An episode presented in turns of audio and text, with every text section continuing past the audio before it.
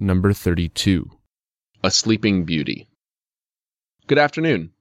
I am a lobster, and I can predict the future.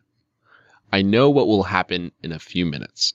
A queen will come to the stream soon, and she will cry. But I'll comfort her, and I'll tell her that she will get pregnant very soon, and in nine months she will give birth to a daughter. She'll be very happy, and she and the king will arrange a feast when their daughter is born.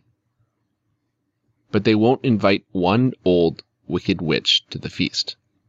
She'll take offense at them, and instead of a gift, she'll make a curse. At the age of sixteen, the princess will be spinning, and she'll prick her finger, and she'll die. Everybody will be very upset, and they'll be crying bitterly. But then another fairy will come to the baby, and she'll change the curse. The princess won't die, but she'll only fall asleep. Also, the king and the queen and all their servants will fall asleep too.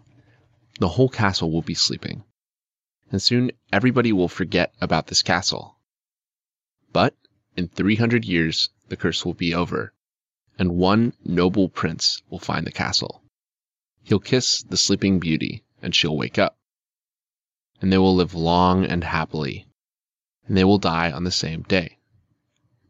I know it for sure as I can predict the future.